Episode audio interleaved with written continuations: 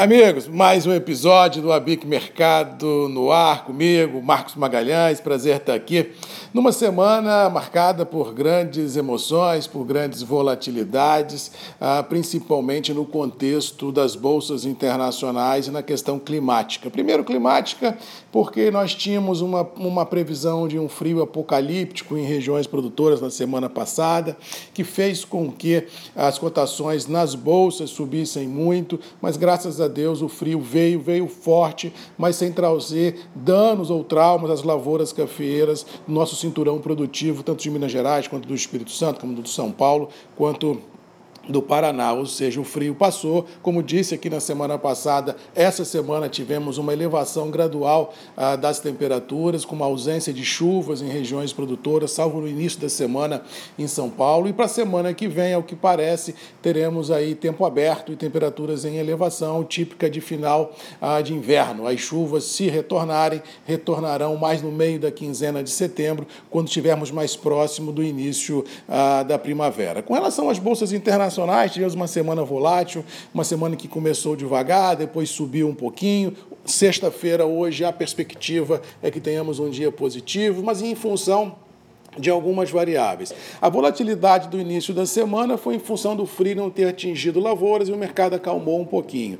A segunda, no decorrer da semana, o que vinha falando já há algum tempo atrás, existe uma operação técnica olhando as bolsas internacionais ah, de uma, de uma sequência de queda nos estoques de café certificados em Nova York. Então, isso pode dar tecnicamente uma força muito grande ao terminal e a gente pode vir a ter daqui para o final do ano ano, se não houver nenhuma grande entrega de países de origem às bolsas internacionais, especificamente Nova York, realmente uma situação técnica que propiciará uma forte alta internacional. Porém, na via inversa, nós tivemos no mercado interno uma lateralidade muito grande nos preços. Não se viu em nenhuma praça de comercialização uma aceleração brutal nos preços vigentes. Muito pelo contrário, como eu disse a alguns amigos, o mercado cansou um pouco ah, dessa, dessa alta internacional e assim a gente pode vir a ter, num futuro de curto prazo, assim, bolsas realmente melhorando,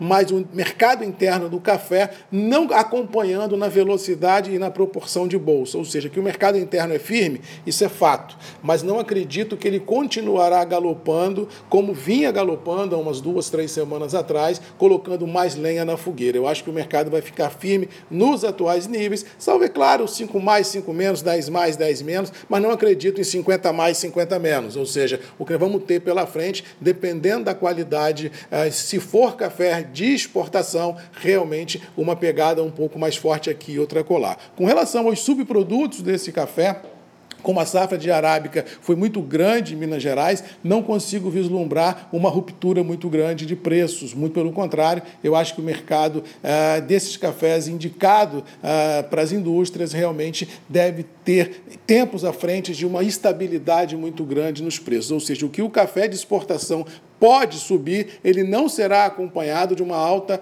dos preços dos cafés é, com, o de, com o destino indústrias nacionais. Ou seja, uma coisa é uma coisa e outra coisa é outra coisa. No caso específico do Conilon, a gente teve uma semana de preços interessantes, o mercado bateu 400 reais aqui no Espírito Santo no imediato, também bateu 400 até 405 para entrega maio do ano que vem, indicando que realmente as indústrias de café solúvel continuam muito ativas no mercado e alguns operadores operadores de mercado interno que tinham vendas nos livros que precisavam ser talhadas vieram ao mercado, limparam a casa e estão entregando os cafés que tem que entregar com lucro ou com prejuízo, mas isso é do jogo, isso é assim mesmo, não tem para onde correr. Agora, não acredito também que o Conilon, passado essas entregas que nós estamos tendo que fazer no curtíssimo prazo, tem a força de galopar muito também, não. Eu acho que tanto o Arábica quanto o Conilon estão mais ou menos no preço, estão mais ou menos precificados ao momento vivido e acho que eles deverão trabalhar, salvo um fato novo em Nova York ou em no dólar,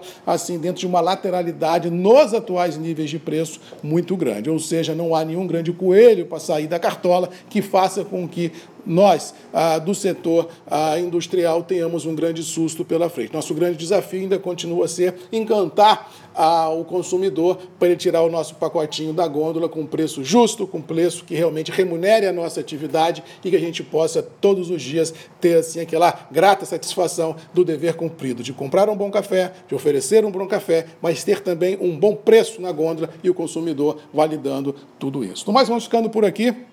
Desejando a todos aí uma boa semana, acreditando que na sexta que vem estamos juntos aqui outra vez no Abic Mercado, levando informação a quem precisa, dando luz a quem precisa e trilhando realmente um caminho melhor para todos nós desse trade chamado café. Beijo, um abraço, bom final de semana, boa semana e até sexta que vem comigo, Marcos Magalhães, aqui, Abic Mercado, o nosso, o seu, o meu, o de todos, ponto de encontro da indústria brasileira. Um abraço e até lá.